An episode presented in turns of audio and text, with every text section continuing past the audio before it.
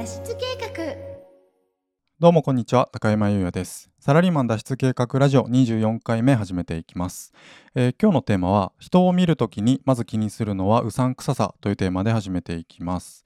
えー、人を見るとき、人と出会うときですね。これはリアルでもネットの場でも同じだと思うんですよね。で初めて、えー、見る人っていうのはあ、とにかくその人が醸し出すうさんくささのこの一点をまず気にすると思うんですよね。まあ、これはあの人間の本能的にしょうがないのかなと思います。その人が自分に、え、どんな影響を与えてくるだろうか、その悪影響はないだろうかっていうことですよね命を命の危険を脅かす存在じゃないかっていうところをまず気にすると思うんですね。雰囲気とか声とかあその表情とかいろんな細かいところを多分無意識化で判断してると思うんですよね。で、まあ、リアルだとやっぱりうんその その人のなんかこう何て言うんですかね醸し出す感じでわかるとは思うんですけどもネットって、えー、写真とかあ名前とか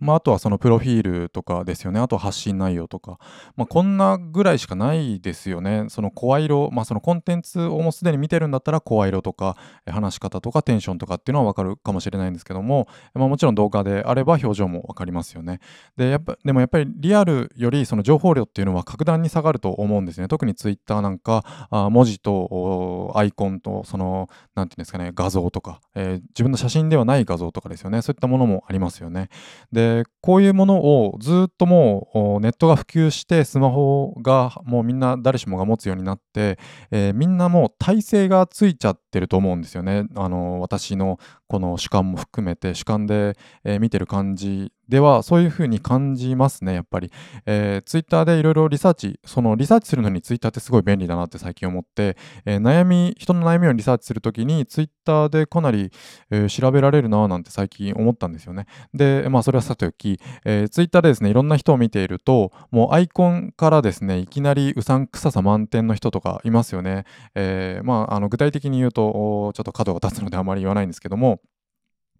えー、そのうさんくささをカバーするようなあその文字とかその発信内容であるならばまあ全然いいとは思うんですけども、えー、それに、えー、より拍車をかけるような中身であったりするんですよね。例えば、えー、あなたの収入が1ヶ月で200%アップする3つの方法みたいな、えそのやりたいことはわかるんですよね。その数字を入れて具体的に、え想像させる目に見える形で、え未来を想像させるテクニックってそのライティングテクニックなのかが分かりませんけどもそういったものを使ってるなってことは分かるんですよね。でまあいろいろやってることは分かるんですけどけどえー、いろいろ総合的に見るとめちゃくちゃうさんくさいんですよね。で、えー、私はですねそんなに時間が経っていないんですよね人を探すというかあ自分がこれから先どういうふうに、えー、歩んでいけばいいのかそれの指針となる人はどんな人なんだろうかっていう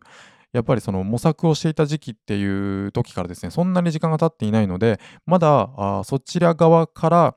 うん見れるんですよね。その人と出会おうとするマーケティングをしている立場になってから日が浅いので、えまだそちら側の心が残ってます。なので結構敏感にですね、えー、分かるんですよね、うさんくささが。で、そのうさんくささ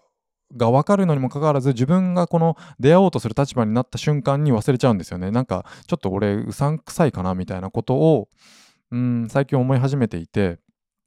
まあ、うさんくさいのかなっていうか、その、やっぱりですね、理想のお客さんと出会うためにはですね、その理想のお客さんの立場になって考える必要があるんですよね。最近、えー、教えてもらったんですけども、その理想のお客さんの立場になって考えた時に、えー、立ちはだかる一番最初のファーストステップっていうのが、このうさんくささだと思ったんですよね。えー、まず一番最初にこのうさんくささの壁を突破、何回うさんくささっていうのかわかんないですけど、えうさんくささの壁を突破しないと、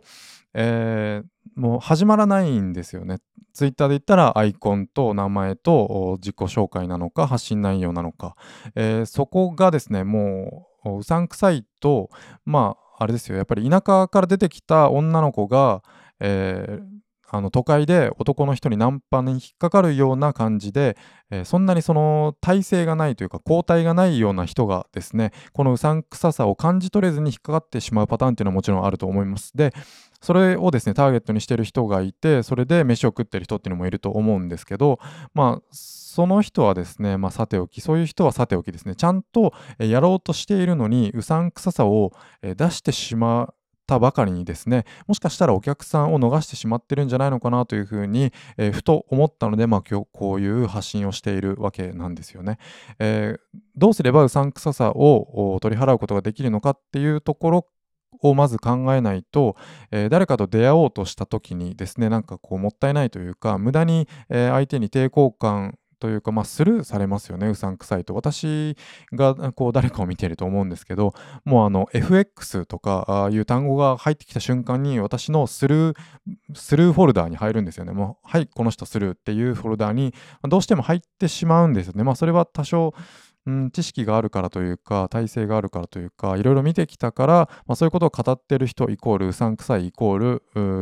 うん、見るに値しないっていうホルダーに振り分けられてしまうので、えー、そういうふうにですね、えー、なってしまうとやっぱりもったいないですよね。なのでいかにこのうさんくささを除外するために自分の実績とかを見せていくかっていうところが大事だなというふうに感じました。えー、テクニックとかですね、そのライティングスキルとかで無理やり実績を誇張すると、やはりうさんくささが増すのかなと思います。えもちろんですね、その本を10万部売ったとか、えユーデミーでベストセラー取った何千人の受講生がいるとかっていうのはは、えー、その偽りようがないまがいなき実績なので、まあ、そのプラットフォームの権威性を借りるとかそういったものの意味もあってすごく有効な実績の見せ方だとは思うんですよね。その挑戦している過程とかあ実績のない人がこういうふうにやっていけばここまでいける今こうなっているんだっていうのを見れるっていう意味ではありのままの実績っていうのはもちろん、うん、出さなきゃいけないとは思うんですけどもそれをですね無理やりですねなんか数字を使うとか、えー、なんかその3つの法則を使うとかっていうふうにやり始めると、えー、途端にですねうさんくささが増すので、まあ、これだけは注意したいなと思いました、えー、まあ、これはですね別に誰かに向けてとかじゃなくて私がこれからですね挑戦していくにあたって、えー、まず第一ですねこのうさんくささをいかにですね取り払って、えちゃんとですね実績を見せていくかっていうところが大事になってくるのかなと思った次第であります。